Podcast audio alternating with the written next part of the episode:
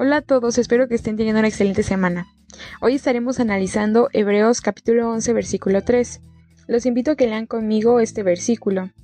Como de costumbre estaré leyendo la versión Reina Valera 1960 y dice la palabra de Dios. Por la fe entendemos haber sido constituido el universo por la palabra de Dios, de modo que lo que se ve fue hecho de lo que no se ve. Así es, nosotros creemos que Dios es quien diseñó y creó el universo.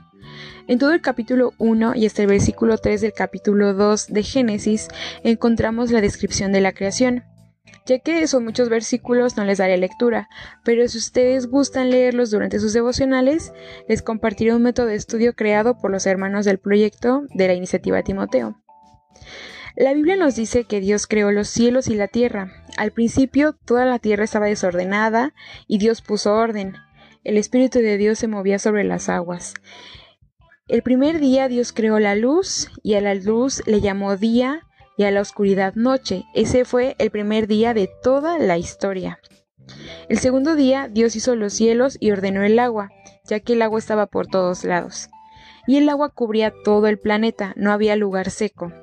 Por eso el Señor ordenó que el agua se reuniera en una parte y en otra parte estuviera lo seco. Así formó al mar y a la tierra.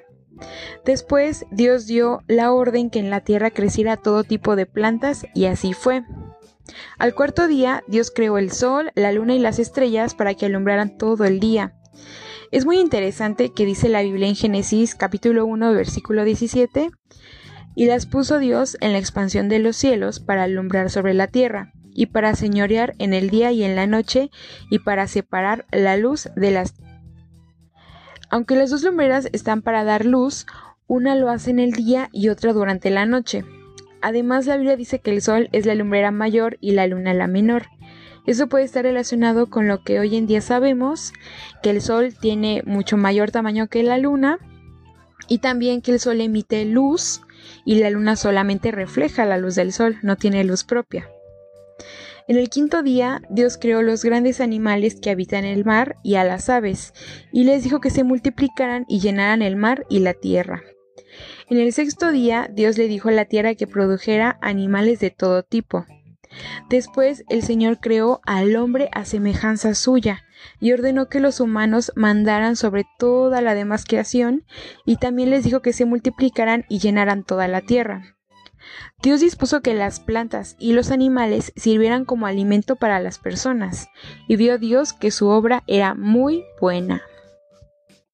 Dios descansó, bendijo y santificó el día séptimo, porque ese día reposó de toda la obra que hizo. Gracias a Dios porque podemos ver la perfección de su obra, la belleza que Él le dio al mundo, la belleza que le dio a su creación. ¿Cuántos no nos impresionamos con la naturaleza que nos rodea o que vemos que hay en otros lugares?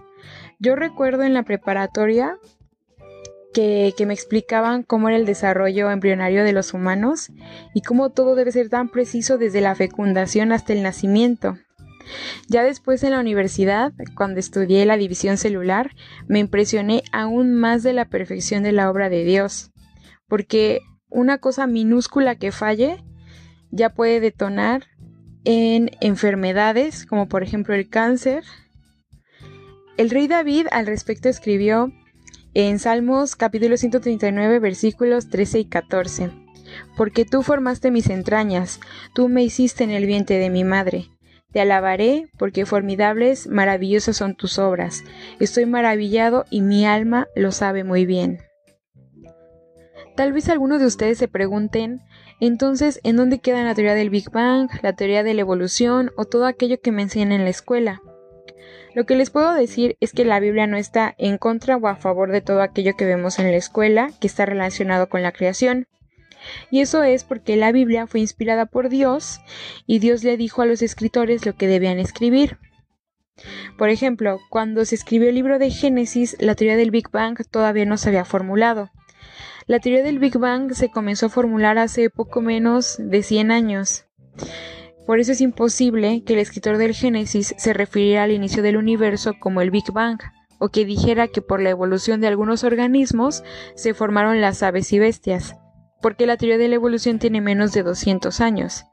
Lo que quiero decir con esto es que los escritores de la Biblia fueron inspirados por Dios para escribir, para escribir lo que Dios les dijo.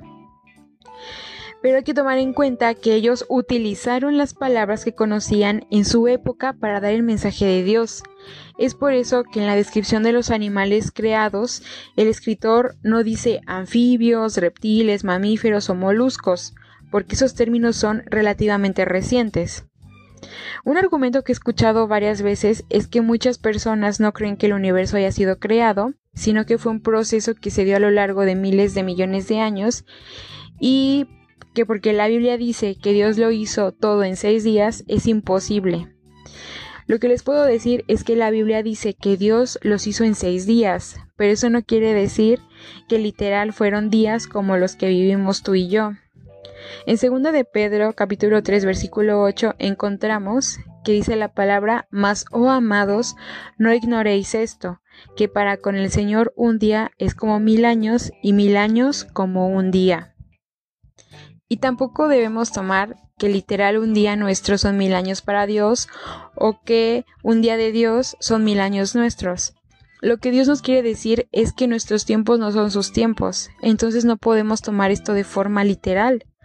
Antes les dije que la Biblia no afirma o niega las teorías sobre el origen del universo, porque Dios no nos da detalle segundo a segundo de lo que ha pasado desde la creación del universo. ¿Se imaginan que Dios nos hubiera dado detalles? La Biblia no tendría fin. Tal vez una persona no podía terminar de leerla durante toda su vida porque sería un libro enorme. Y además se perdería el propósito de la Biblia, que es guiarnos en la fe y no ser una enciclopedia. No hagamos caso a los argumentos que la gente da para desacreditar la obra de Dios. Mejor reflexionemos sobre la perfección de la creación de Dios. Él nos ha dado todo para que nuestra especie subsista. No importa si estamos en los polos o en los trópicos, a todos los humanos Dios nos ha dado recursos para vivir. Dios ha hecho todo tan perfecto que tenemos en nuestro cuerpo lo necesario para vivir. Amémonos, démosle gracias a Dios porque estamos sanos y con lo que tenemos entreguemos nuestra vida a Dios para seguirle y para servirle. Señor, te doy muchas gracias, Padre, porque tu plan ha sido perfecto y tu obra desde el inicio también lo ha sido, Señor Jesús, y gracias a, a, tus planes podemos estar hasta este momento, Señor. Ha estado nuestra familia, nuestros ancestros, y a todos nosotros nos has dado cómo subsistir, Señor Jesús. Gracias, Padre, porque tan solo con mirar el cielo y a los animales que hay a nuestro alrededor, podemos ver tu grandeza, lo podemos ver en nosotros también, Señor Jesús. Por eso, Padre, te pido que si hay alguna duda o o cosas que vemos en la escuela tal vez confunden nuestra vida, tú tomes, Señor, toda esa duda y vengas a traer revelación divina, Señor Jesús. Pongo eso en tus manos, Padre. Amén. Muchas gracias por haber escuchado hasta este punto. Si gustan hacer un comentario o hacerme saber que han escuchado este audio, por favor hágalo en el grupo. Saludos y Dios les bendiga.